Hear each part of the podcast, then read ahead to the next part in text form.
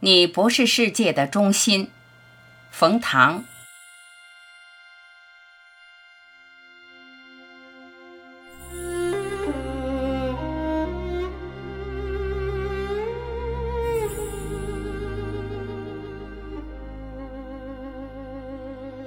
上次和中学同学见面，有些人已经不止十年没见了。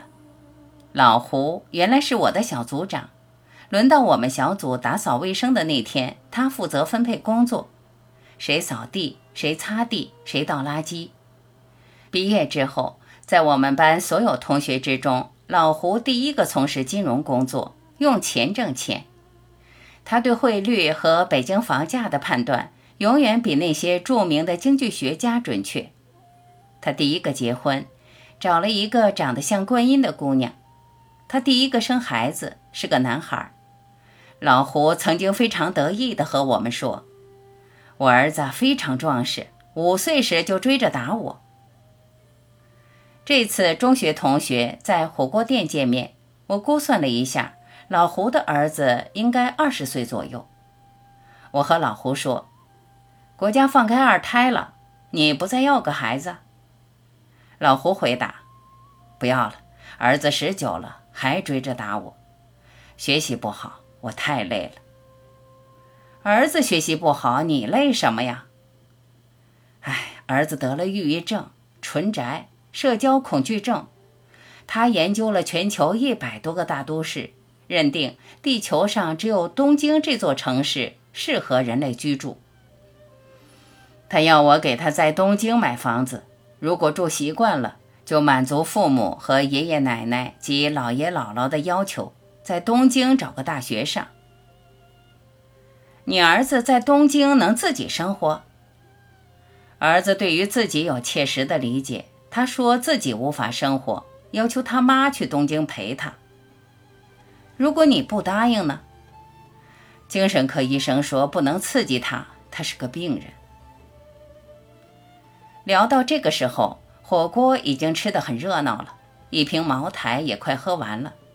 我索性更坦诚一点，接着问老胡：“咱们理论推演一下，如果你儿子五岁的时候追打你，你也追打回去，让他知道世界其实是有某种秩序的，他现在还会追打你吗？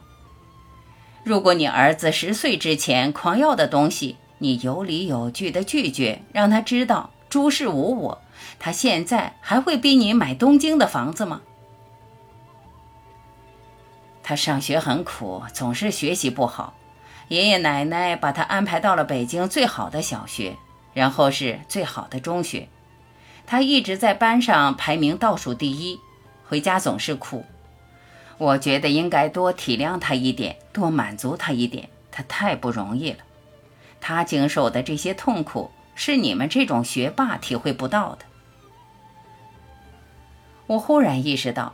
老胡同学在教育孩子上犯了成年人常犯的两个错误：生活上太纵容，学业上太严苛。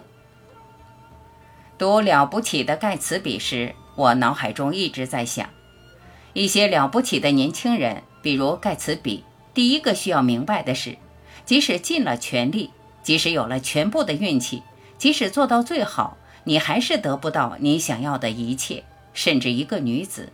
甚至一个夜晚的安宁。再延伸想，所有小孩子第一个需要明白的是，你不是世界的中心，哭闹得不到一切。父母应该做的第一点，就是让孩子们明白，你得不到你想要的一切，世界不是围绕你来旋转的。尽管你偶尔有这种错觉，你最好平静地接受这一点。父母应该做的第二点，就是和孩子们说好，不必成才。人生三个基本目标：不作恶、开心、自己养活自己。如果能达到，就是很好的一生了。